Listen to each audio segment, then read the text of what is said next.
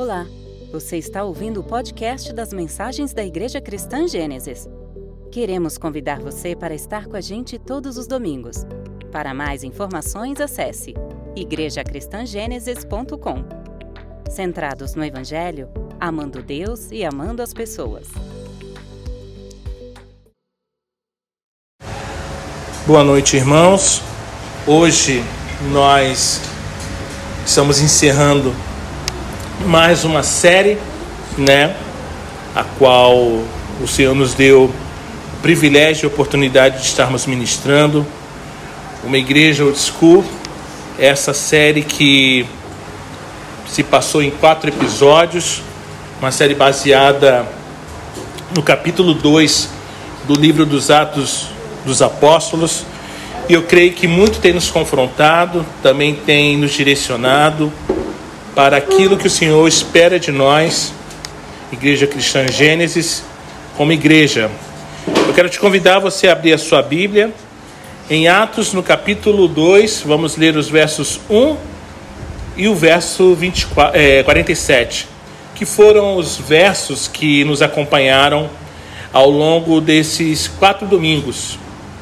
Atos, capítulo 2, vamos ler os versos 1 e o verso 47 diz assim a palavra: Ao cumprir-se o dia de Pentecostes, estavam todos reunidos no mesmo lugar. 47. Louvando a Deus e contando com a simpatia de todo o povo. Enquanto isso, o Senhor lhes acrescentava, dia a dia, os que iam sendo salvos. Irmãos, todos sabem aqui da minha é, alegria quando quero contar alguma história. Eu sempre me alegro muito quando eu tenho esse privilégio de contar algumas histórias. E hoje eu quero contar a história que se passou no dia 29 de março de 81, ou seja, há 40 anos atrás. Há 40 anos atrás, contava apenas oito meses que o pastor John Piper havia tomado posse como pastor da Igreja Batista Belém. E ela era composta majoritariamente por descendentes suecos já idosos, lá no centro de Minneapolis, Minnesota, nos Estados Unidos. O pastor John Piper, na época, ele tinha 35 anos. E naquela congregação, ele pastoreou por 33 anos. E naquela manhã, John Piper buscando imprimir o tom de que do que seria seu ministério entre eles, o jovem e o novel pastor, ele pregou um sermão intitulado A Igreja Local, Mínimo versus Máximo, que foi baseado em Atos dos Apóstolos, capítulo 2, dos versos 36 ao 47. E no meio dessa mensagem, dessa exposição, John Piper ele, ele trovejou, né? Ele disse: as igrejas estão morrendo hoje porque não estão fazendo nada que o mundo deva olhar e dizer: há evidências de que Deus é real e que é glorioso. Muitas igrejas se esqueceram do motivo de sua existência, a saber, praticar boas obras em nome de Jesus para que as pessoas sejam movidas a dar glórias a Deus. E quando uma igreja esquece que existe para os outros e para Deus, ela fica escrava e satisfeita consigo mesma e pode prosseguir ano após ano como um clube social com um verniz religioso. Mas sua vida está acabando e as pessoas não estão mais dizendo: Veja todas as suas boas obras e o espírito humilde de amor com que são praticadas. Seu Deus deve ser um Deus glorioso de encorajamento. Não acho que a Igreja Batista Belém se enquadre nessa categoria de igrejas moribundas. Parece-me que essa igreja realmente tem um coração para as boas obras que trazem glória a Deus. O que precisamos não é tanto dar meia volta, mas prosseguir na mesma direção, em direção ao máximo de boas obras. Irmãos, isso que eu acabei de ler foi dito há 40 anos. Mas é, é a pura verdade dos nossos dias. Quantas pessoas não são, não vão à igreja, né? Que não estão fazendo absolutamente nada que o mundo deva olhar e dizer: há evidências de que Deus é realmente e que é glorioso entre eles. Honestamente, quais são as boas obras da Igreja Evangélica Brasileira que glorificam o Pai que está no céu, atuando desse modo a admiração do mundo moribundo ao seu redor? São raríssimas, irmãos, infelizmente. Afinal, o que não faltam são igrejas moribundas clubes sociais com uma pequena pincelada de verniz religioso no nome, como batistas, presbiterianas, metodistas, Assembleias de Deus, dentre tantas. Ah, não podemos nos esquecer também daquelas com os nomes mais exóticos. Meu Deus, onde estão as igrejas saudáveis, as igrejas old school, como nós temos falado nesses últimos quatro domingos. Queremos, nós desejamos ser uma igreja assim, uma igreja old school. É por isso que estamos de olho no dia em que a igreja foi inaugurada em Atos 2. Aqui nós temos a descrição da vinda do Espírito Santo no dia de Pentecostes e como ele encheu os crentes naquela ocasião. O apóstolo Pedro, que antes negou o Salvador por causa do medo, agora ele prega com intrepidez para uma grande multidão, compartilhando o Evangelho. Muitos responderam à sua mensagem crendo no Salvador, crendo em Cristo, e a nova igreja começou a crescer e a se espalhar. Por isso, irmãos, nesses quatro domingos nós temos batido na tecla que o modelo old school de igreja é uma igreja empoderada pelo Espírito, uma igreja que expõe as Escrituras, uma igreja que exalta Cristo, uma igreja que evangeliza o pecador e uma igreja que edifica os crentes. No domingo passado, nós vimos que uma igreja old school é uma igreja que evangeliza o pecador e hoje, o último episódio, o último tópico é que uma igreja old school é uma igreja que edifica os crentes.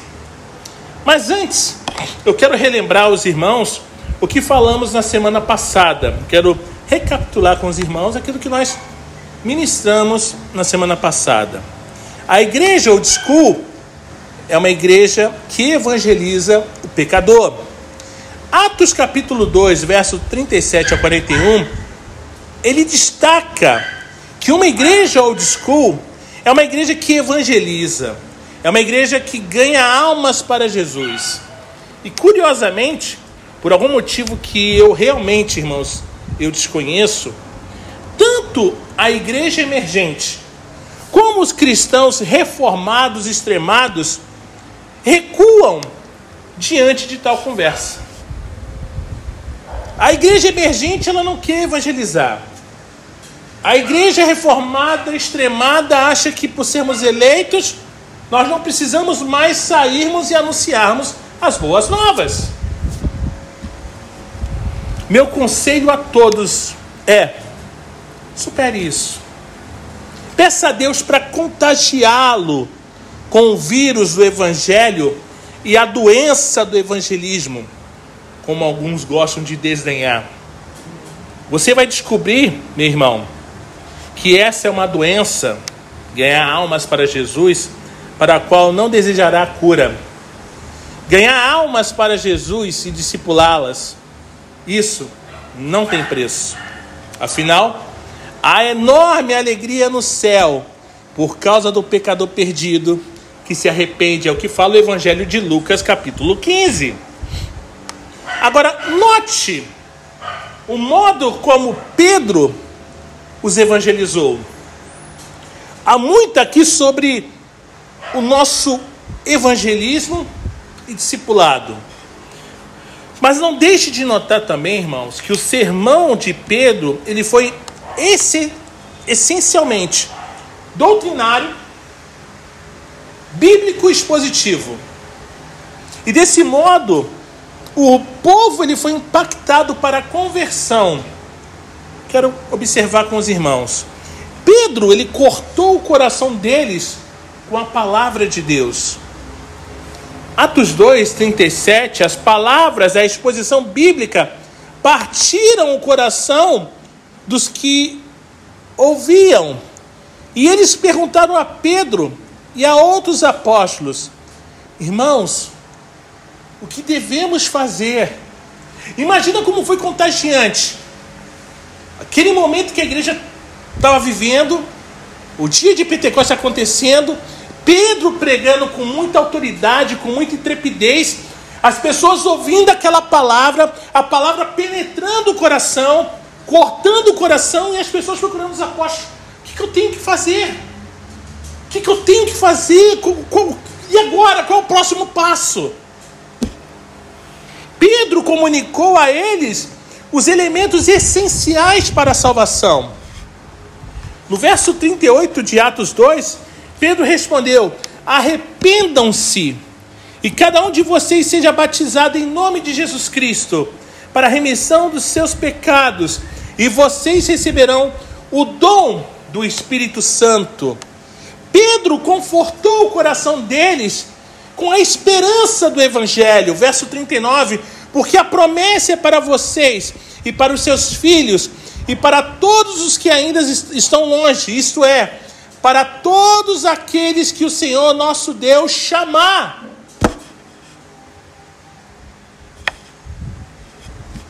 O Senhor nos chama. Pedro confrontou o estado do mundo. Verso 40, com muitas outras palavras deu testemunho e exortava-os, dizendo: Salvem-se dessa geração perversa.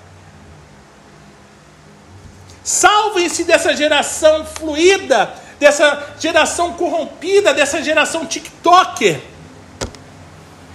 Pedro colheu os frutos, verso 41. Então, os que aceitaram a palavra de Pedro foram batizados, havendo um acréscimo naquele dia de quase 3 mil pessoas. E aí não estamos contando nem mulheres e nem crianças. Então deve ter sido muito mais. Olha o que a palavra de Deus, sendo exposta com intrepidez, com autoridade, trouxe a esses corações. Resumindo, a igreja old school, ela é empoderada pelo Espírito, ela expõe as Escrituras, ela exalta Jesus Cristo e evangeliza.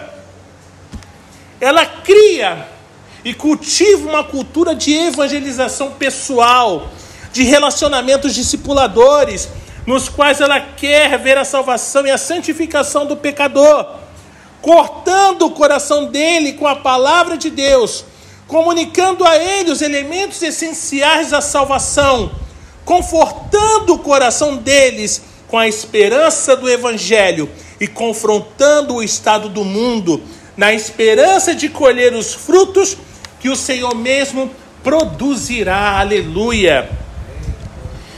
Mas aí vemos várias e várias pessoas achando que não, o discipulado não é importante. Não, vivermos relacionamentos não é importante. Queridos, a gente está muito enganado se pensamos assim. Eu não sou igreja sozinho, eu não me canso de dizer isso. Eu sou igreja com esse corpo. Somos a igreja, somos o corpo de Cristo. E o quinto e último ponto dessa série de mensagens que eu quero nessa noite expor aos, aos irmãos com muito temor é que a igreja old school ela edifica os crentes. A igreja old school, ela edifica a vida da Dedê, ela edifica a vida do seu José, ela edifica a vida da parte, ela edifica a minha vida. Atos 2, 42 ao 47, ela destaca que uma igreja old school é uma igreja que edifica os crentes. Com efeito, Cristo ordenou que sua igreja fosse uma igreja que faz discípulos. A igreja não foi chamada para eventos, a igreja não foi chamada para entretenimento, a igreja foi chamada para trazer, fazer discípulos, e discípulos em nome de Jesus. Uma igreja que está no negócio de formar Cristo nos cristãos e vê-los amadurecer, chegando à completa medida da estatura de Cristo. Mas como, pastor? Nesses versos finais do capítulo 2, gente bonita e fofa de Deus, somos expostos a cinco componentes essenciais e eu diria inegociáveis de uma igreja que está edificando seus membros em cumprimento à grande comissão. O ensino dos apóstolos, o conteúdo, o amor cristão, a atmosfera, a disciplina da oração, o motor, o exercício da compaixão e a graça, elo, a prática de congregar, o ambiente. O ensino dos apóstolos é o conteúdo da edificação dos cristãos. O amor cristão é a atmosfera da edificação dos cristãos. A disciplina da oração é o motor da edificação dos cristãos. O exercício de compaixão e graça é o elo da edificação dos cristãos. A prática de congregar é o ambiente da edificação dos cristãos.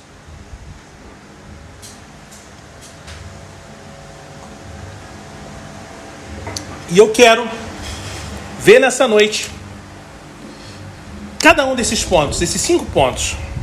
Vamos começar com o ensino dos apóstolos, é o conteúdo da edificação dos cristãos. Atos 2, 41, 42.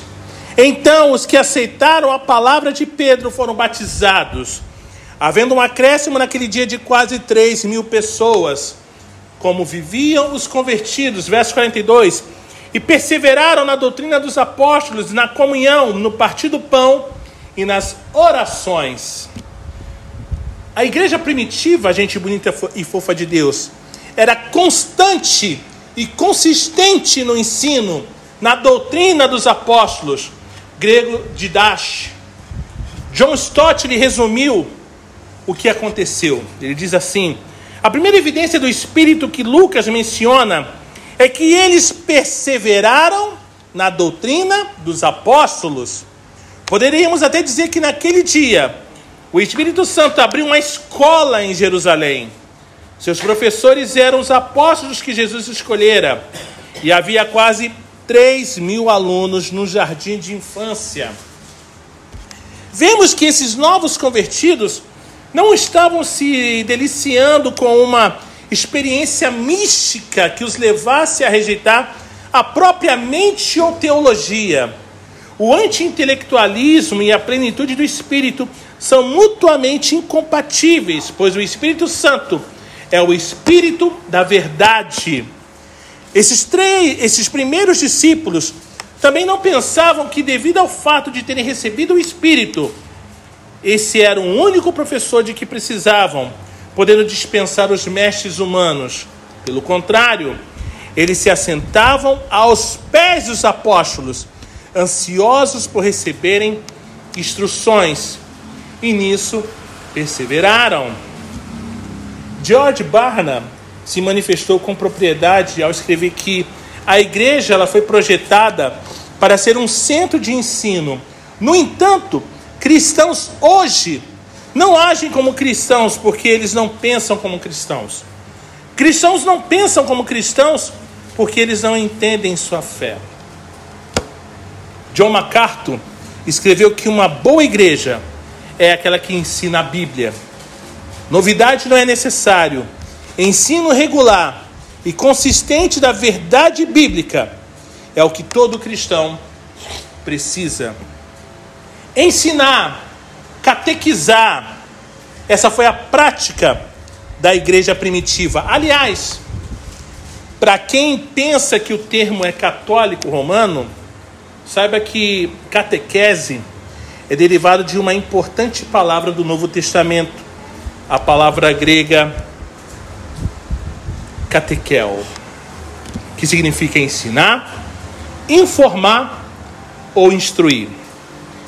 É mais ou menos sinônimo de outras que significam ensinar ou instruir, como didascalia ou didascos, que Jesus usou em Mateus 28, 20, ensinando-os.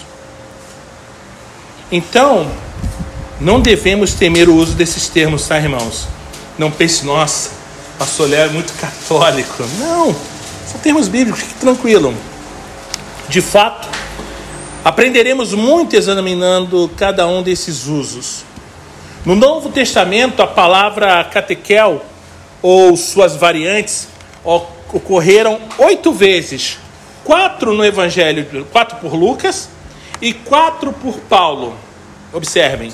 Lucas capítulo 1, versos 1 a 4 diz: Muitos se propuseram a escrever uma narração dos acontecimentos que se cumpriram entre nós. Usaram os relatos que nos foram transmitidos por aquele que desde o princípio foram testemunhos oculares e servos da palavra. Depois de investigar tudo detalhadamente desde o início, também decidi escrever-lhes um relato preciso, excelentíssimo Teófilo, para que tenha plena certeza de tudo que lhe foi ensinado instruído, catequetes.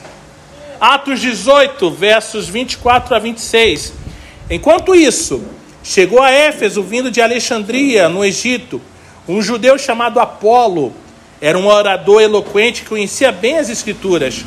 Tinha sido instruído, catequêmenos, no caminho do Senhor e ensinava a respeito de Jesus com profundo entusiasmo, fervoroso de espírito e exatidão, embora só conhecesse o batismo de João. Quando o ouviram falar corajosamente na sinagoga, Príscila e Áquila o chamaram de lado e lhe explicaram, expuseram teme com mais exatidão o caminho do Senhor. Atos 21, 17 ao 21. Quando chegamos a Jerusalém, os irmãos nos deram calorosas boas-vindas. No dia seguinte, Paulo foi conosco ao encontro com Tiago e todos os presbíteros da igreja de Jerusalém estavam presentes. Depois que Paulo os cumprimentou, relatou em detalhes o que Deus havia realizado entre os gentios por meio de seu ministério. Quando ouviram isso, louvaram a Deus e disseram: Você sabe, irmão, quantos milhares de judeus também creram, e todos eles seguem à risca a lei de Moisés. Mas eles foram informados catequetesa de que você ensina a todos os judeus que vivem entre os gentios a abandonarem a lei de Moisés. Ouviram cate, foram informados de que você os instruiu, didasco, a não circuncidarem os filhos nem seguir os costumes judaicos. Romanos 2, 17 e 18. Você que se diz judeu, se apoia na lei de Deus e se orgulha de seu relacionamento especial com Ele. Conhece a vontade de Deus, sabe o que é certo, porque foi instruído catecúmenos em sua lei. Em 1 Coríntios capítulo 14, versos 18 e 19. Dou graças a Deus porque falo em línguas mais do que qualquer um de vocês. Contudo, numa reunião da igreja, Prefiro dizer cinco palavras compreensíveis que ajudem, instruam, catequeso, os outros a falar dez mil palavras em outra língua. Galatas 6,6: aquele que recebe o ensino, aqueles que estão sendo instruídos, catecúmenos da palavra, devem repartir com seus mestres, aqueles que os instruem, catecute, todas as coisas boas.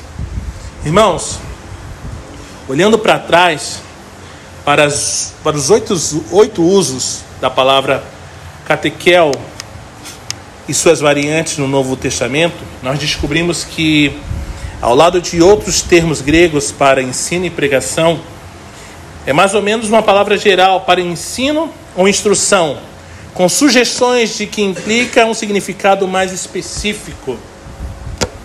Obviamente, não podemos construir uma teologia de catequese baseada no uso de palavras do Novo Testamento, mas devemos enxergar que a igreja primitiva era uma igreja de ensino e que a instrução fundamentada no ensino dos apóstolos era um componente necessário para o seu modo de vida. Ponto 2. O amor cristão é a atmosfera da edificação dos crentes. Atos 2:42, todos se dedicavam de coração ao ensino dos apóstolos, à comunhão, ao partir do pão e à oração. Além de fazer do conteúdo do ensino dos apóstolos igual ao de Jesus, o fundamento para a edificação dos cristãos, o modelo old school de igreja, faz do amor a atmosfera da edificação dos cristãos. Em Atos, capítulo 2, verso 42, como lemos, se dedicavam à comunhão e ao partir do pão. Este é o componente comunitário de uma igreja old school. O desejo humano e o anseio humano por relacionamentos autênticos que tantos buscam após terem sido feridos, espancados e despedaçados pela miragem e a maldade do mundo moderno, que prometeu tanto e entregou tão pouco. A comunhão, do grego koinonia, participação em e compartilhamento de coisas comuns, incluía a partilha de bens materiais. Verso 44. O partir do pão abrangia tanto a ceia do Senhor quanto refeições de comunhão mais abrangentes. Em outras palavras, a igreja primitiva, irmãos, vivia à mesa da comunhão com Jesus e uns com os outros, convívios sociais saudáveis entre irmãos, amizade como nos dias da infância escola ou faculdade, com o diferencial de ser centrada no Evangelho de Cristo. Terceiro, a disciplina da oração é o motor da edificação dos cristãos. Atos 2, 42 e 43. Todos se dedicavam de coração ao ensino dos apóstolos, à comunhão, ao partir do pão e à oração. Haviam em todos eles um profundo temor, e os apóstolos realizavam muitos sinais e maravilhas. Avançamos no fundamento do ensino dos apóstolos, irmãos, e da atmosfera do amor cristão para os joelhos dobrados diante de Deus. Foi assim no passado e terá que ser assim no hoje e no futuro. Irmãos, nós precisamos aprender a ajoelhar mais. Nós precisamos aprender a nos dobrar diante de Deus. Uma igreja sem oração ela vai ser uma igreja sem poder. A disciplina da oração, irmãos, é o motor da edificação dos cristãos no modelo da igreja old school. Quarto ponto.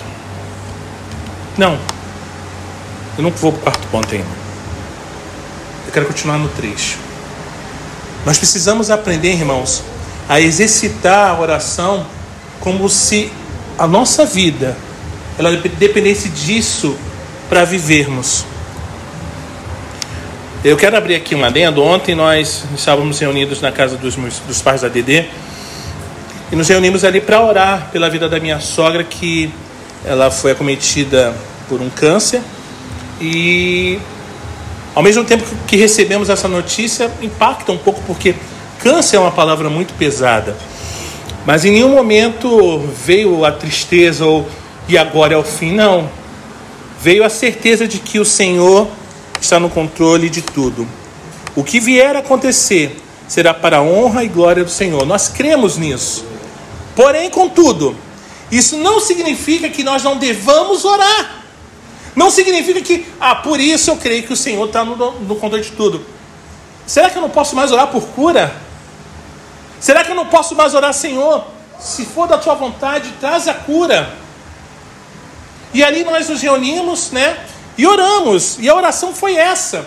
Senhor, nós te agradecemos porque o Senhor está no controle de tudo. Porém, se o Senhor quiser que no dia da, da, da operação, simplesmente o médico diga: Olha, não tem nada aqui para ser. para passar por uma cirurgia. Foi um engano. Mas se tiver que acontecer alguma coisa, que seja para honra e glória do teu nome. Irmãos, nós precisamos aprender a orar. Eu não estou dizendo que a sua oração ela tem o poder para curar, não. Mas estou dizendo que a oração ela tem poder para curar. Há uma diferença. As pessoas acham que não. A minha oração ela vai curar. Não, a sua oração não cura nada. A sua oração não faz nada, mas a oração em Deus, a oração, ela tem esse poder. Eu creio nisso.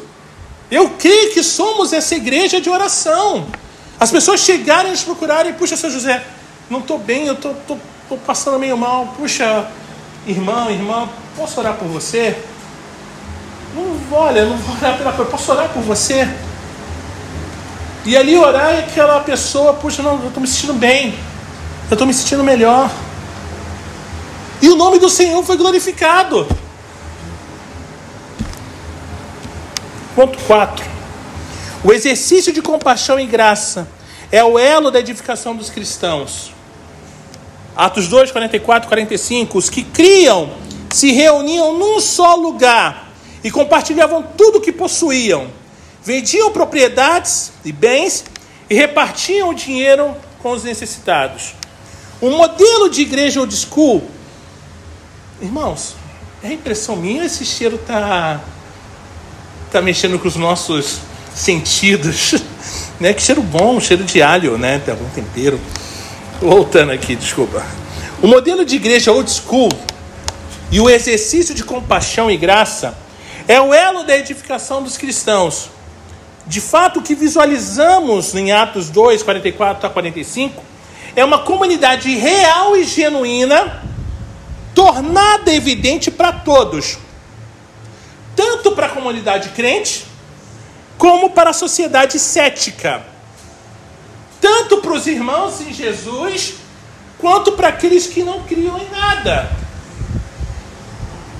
Ao contrário de muitas igrejas locais, cujo lema poderia ser campo de batalha, a igreja primitiva, a igreja old school, poderia ser chamada lugar de cuidado. Embora algumas pessoas tenham se referido a essa situação como comunismo primitivo, e eu quero aqui trazer luz a esse tópico, este claramente, irmãos, não é o caso. Uma vez que a doação era voluntária e não obrigada pelo governo, e as pessoas ainda tinham posses, porque elas ainda se encontravam seus lares e muitos outros cristãos, depois disso, ainda possuíam casas e posses. Além disso, Pedro disse a Ananias e Safira que eles não tinham nenhuma obrigação de vender suas propriedades e dar o dinheiro. Em contraste com a teoria comunista, a abolição da propriedade privada não é ordenada ou implícita aqui. Por outro lado, há uma generosidade voluntária em compartilhar bens que é considerada louvável. Desse modo, irmãos, o exercício de compaixão e graça é o elo de edificação dos cristãos e uma marca constante do modelo de igreja old school. E o último ponto, a prática de congregar é o ambiente da edificação dos cristãos. Atos 44, 46 e 47 do capítulo 2 diz assim: Os que criam se reuniam num só lugar. 46. Adoravam juntos no templo diariamente, reuniram-se nos lares para comer e partiam o pão com grande alegria e generosidade. 47. Sempre louvando a Deus e desfrutando a simpatia de todo o povo. E a cada dia o Senhor lhes acrescentava aqueles que iam sendo salvos. O modelo de igreja old school, a prática de congregar, é o ambiente da edificação dos cristãos e a estratégia evangelística da igreja. E a cada dia o Senhor lhes acrescentava aqueles que iam sendo salvos. Zwinglio, considerado o número 3 da reforma protestante, atrás apenas de Lutero e Calvino, disse que a verdade veste um rosto feliz. De fato, pelo que lemos nesse trecho, a igreja do século I era uma igreja de rosto feliz, levando a sério a prática de congregar. Observem, diariamente adoravam juntos no templo, diariamente reuniam-se nos lares para comer e partiam pão. Diariamente eles desfrutavam de grande alegria e generosidade. Diariamente louvado, é, louvando a Deus. Diariamente desfrutando a simpatia de todo o povo e diariamente o Senhor lhes acrescentava aqueles que iam sendo salvos. Todos os dias, diariamente. Vê-se aqui o significado: não deixar de congregar, como é de costume de alguns. A vida gira assim, irmãos, em torno da igreja, em torno da congregação. A congregação, os crentes, vivem na assembleia dominical e se relacionam durante a semana intencionalmente. Traze-os de fora para essa nova comunidade cuja forma é dada pelo Evangelho. Atrai as pessoas para o povo que fala e entende a mesma língua, a mensagem do Evangelho. Quando nos reunimos no domingo aqui, nos alegramos porque, puxa vida, que bom, o seu José está melhor da gripe. A gente se reúne e vê a Pati com seu neto e fica assim, cara, a Pati é avó. A gente se reúne e vê a Dede, cara, que bom, Dede, que sua mãe tá, tá firme aí, tá tudo bem. A gente se reúne, vamos fingir é, que está aqui o André, a Luísa e o José celebrando mais um ano de aniversário, mais um, um ano, primeiro de vida do pequeno José. É isso que significa estarmos em comunhão. A prática de congregar, gente bonita e fofa de Deus, é um ambiente de edificação dos cristãos e a grande ferramenta evangelista da igreja. Isso implica em termos que criar e viver uma cultura congregacional, uma cultura de evangelismo e de discipulado cujo centro ambiente é a vida comunitária da igreja, ou seja, diariamente adorando juntos no templo, diariamente reunindo-nos nos lares para comer e partir o pão, diariamente desfrutando de grande alegria e generosidade, diariamente louvando a Deus, diariamente desfrutando a simpatia de todo o povo, e diariamente o Senhor acrescentará aqueles que vão sendo salvos. É estarmos em comunhão, e se eu souber que, que algum entre nós está com dificuldades, nós vamos ajudar, seja material ou espiritualmente falando. É isso que significa congregar. É dividir de fato os problemas, as dificuldades. Dividir o fardo uns com os outros.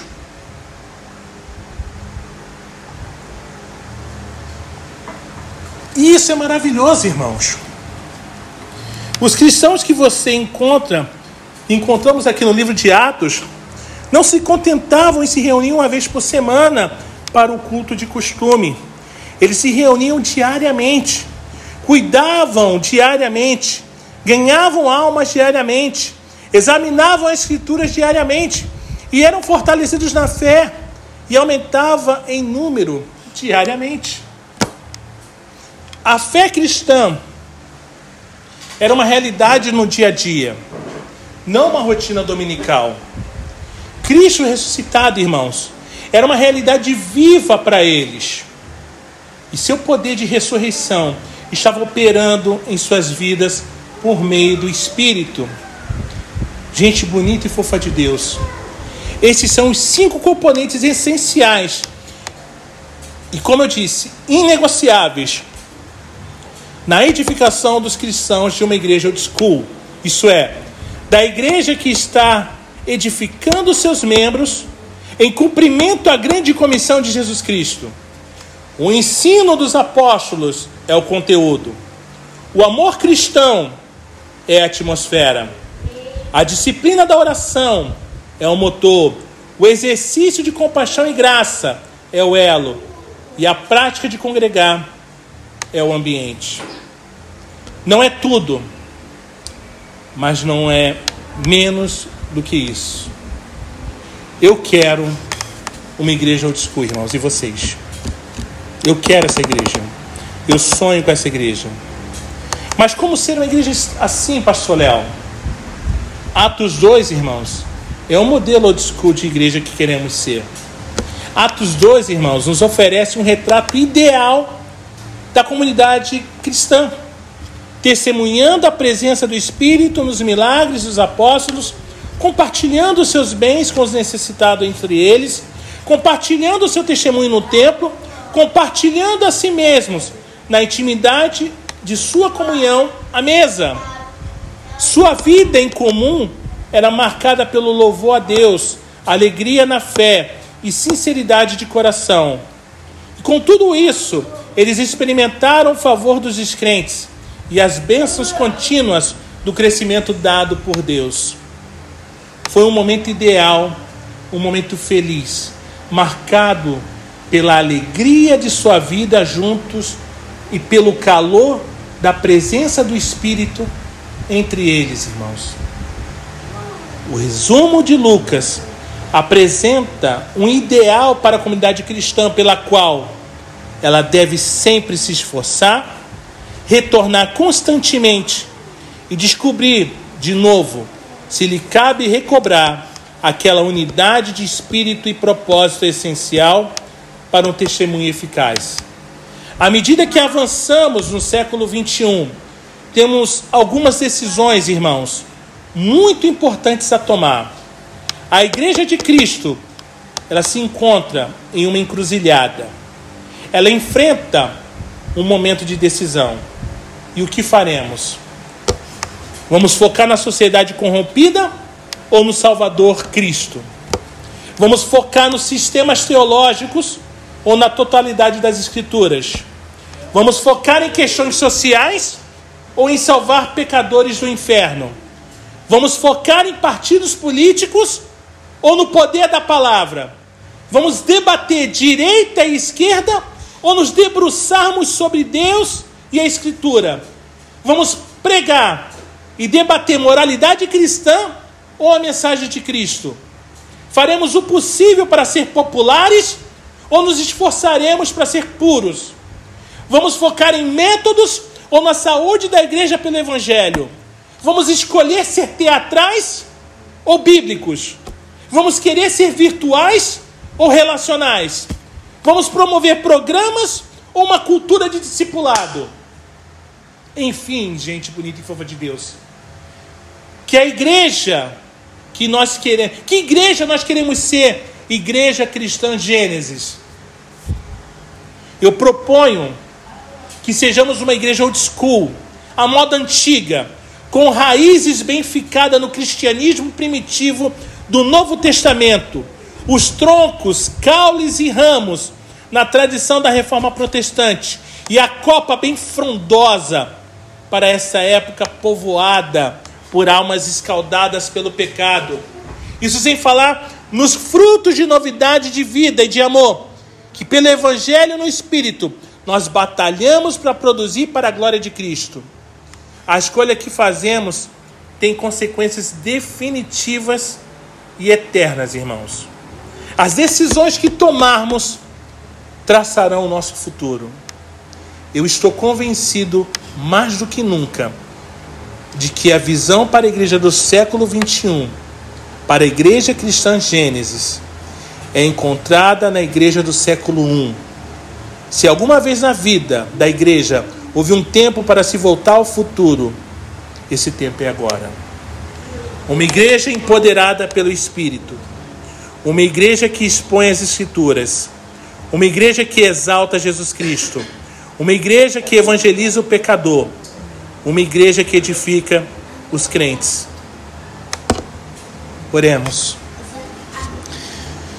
Que Deus, o Pai, e Cristo Jesus, nosso Senhor, lhe dê, nos dê graça para perseverarmos misericórdia para levantar e paz para prosseguir no caminho da igreja old school. Essa é a nossa súplica, Jesus. Em nome, sobre todo nome, Jesus Cristo. Amém. Que Deus nos bendiga.